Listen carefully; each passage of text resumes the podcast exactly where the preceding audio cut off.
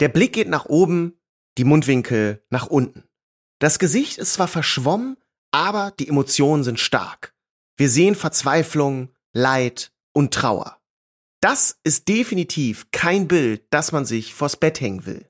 Gut, kann man auch nicht, weil es sich in der staatlichen Kunsthalle Karlsruhe befindet, aber dieses Kunstwerk ist ein hervorragendes Beispiel dafür, wie man mit nur ganz wenigen Pinselstrichen maximale Gefühle erzeugen kann.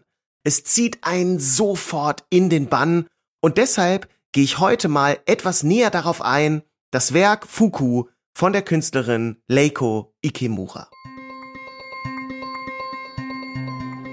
Der Kunstsnack. Kurze Facts leicht bekömmlich. Von der Staatlichen Kunsthalle Karlsruhe. Mit dem Comedian und Kunsthistoriker Jakob Schwertfeger. Ehrlich gesagt, Podcasts über Kunst haben immer ein Problem.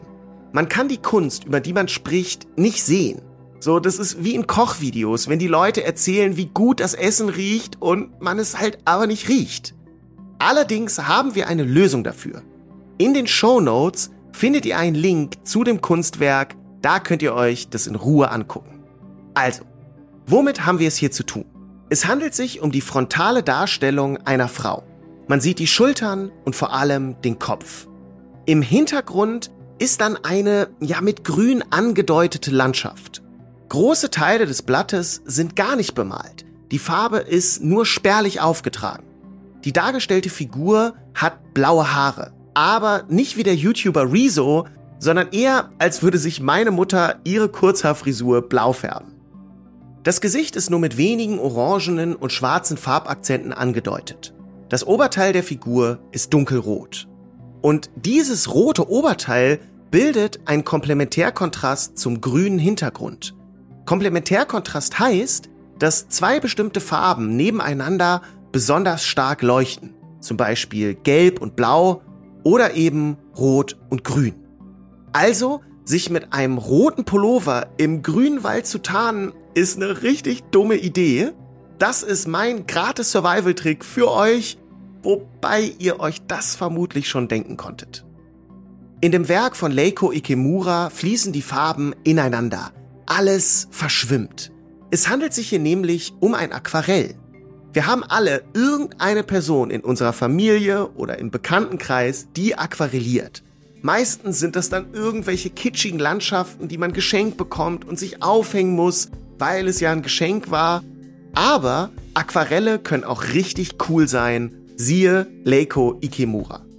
Aquarell ist übrigens eine Technik, bei der Farben mit Wasser verdünnt werden und dann auf meist feuchtes Papier aufgetragen werden. Man nennt das nass in nass arbeiten. Dadurch zerfließt die Farbe. Ein bisschen, ja, könnt ihr euch das vorstellen wie so ein Rotweinfleck auf einer weißen Tischdecke. Also ich kenne mich damit aus, weil ich mega der Tollpatsch bin und mir das ständig passiert.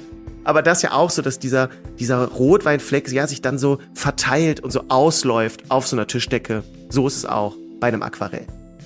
Entstanden ist das Werk von Leiko Ikemura 2012, ein Jahr nach der Atomkatastrophe in Fukushima. Jetzt könnte man denken, okay, aber was hat das Aquarell denn bitte damit zu tun? Der Titel Fuku stellt da einen eindeutigen Bezug her. Im März 2011 beschädigten ein Erdbeben und der darauf folgende Tsunami das Atomkraftwerk in Fukushima. Es kam zu einer Kernschmelze, radioaktives Material trat aus und verseuchte die Umgebung. Das führte zu gravierenden Folgen für über 300.000 Menschen. Eine richtige Katastrophe. Leiko Ikemura reiste 2012 nach Fukushima und machte dort vor allem dokumentarische Fotos. Die sieht sie selbst aber nicht als Kunstwerke an. Fuku ist die einzige künstlerische Arbeit, die aus dieser Vororterfahrung entstanden ist. Das Aquarell bildet eine große Ausnahme im Schaffen der Künstlerin. Normalerweise greift sie nämlich keine tagespolitischen Ereignisse in ihren Werken auf. Bekannt ist sie vor allem für ihre mystischen Landschaften und für ihre abgründigen Porträts von politischen, künstlerischen und berühmten Persönlichkeiten. So, kurz mal zum Background der Künstlerin. Leiko Ikemura wurde 1951 in Japan geboren. Sie lebt mittlerweile seit über 30 Jahren in Europa. Der Grund? Sie wollte sich von den Zwängen der japanischen Tradition befreien und so wanderte sie mit 21 Jahren nach Spanien aus. Später kam sie in die Schweiz und lebt heute in Deutschland. Mit ihrer Kunst möchte Leiko Ikemura, dass sich die asiatische und die europäische Kultur begegnen. 2013 hat sie das sehr gut auf den Punkt gebracht. Da hatte sie eine Ausstellung in der Kunsthalle Karlsruhe und meinte dazu, ich zitiere, es ist sehr spannend, dass sich in diesem Traditionshaus jetzt historische europäische Kunst und zeitgenössische Kunst mit asiatischem Hintergrund gegenüberstehen. Ich finde, die besondere Kraft von dem Aquarell Fuku liegt vor allem in dieser verschwommenen Darstellung. Das Bild ist vage, eine Farbwolke als ein gestochen scharfes Bild. Die Künstlerin deutet vieles eben nur an. Und dadurch bleibt Platz für unsere Fantasie und unser Empfinden. Das Bild ist offen für unsere eigenen Lesweisen. Gleichzeitig hat dieses Werk für mich eine ähnlich direkte und sofort verständliche Wirkung wie zum Beispiel der Schrei von Edward Munk. Ihr kennt dieses Bild sicher noch aus eurer Schulzeit. Peter Shaw aus der Hörspielserie Die drei Fragezeichen hat die Figur aus dem Munk-Bild mal sehr treffend beschrieben als hysterische Glühbirne. Habe ich übrigens nur eingebaut, weil ich mega drei Fragezeichen-Fan bin. Okay. Leiko Ikemura fängt also das Leid der Katastrophe von Fukushima eindrücklich ein. Aber gleichzeitig hat dieses Werk auch eine allgemeingültige Wirkung, die über das konkrete Ereignis hinausgeht. Hier werden zentrale menschliche Emotionen sehr intensiv dargestellt.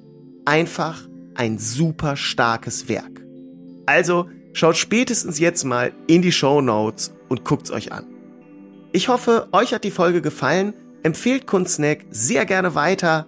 Danke fürs Zuhören auf jeden Fall. Macht's gut. Ciao. Das war der Kunstsnack. Kurze Facts leicht bekömmlich. Mit Jakob Schwertfeger. Eine Produktion der Staatlichen Kunsthalle Karlsruhe. Abonniert unseren Podcast und folgt uns bei Instagram. Habt ihr Themenwünsche?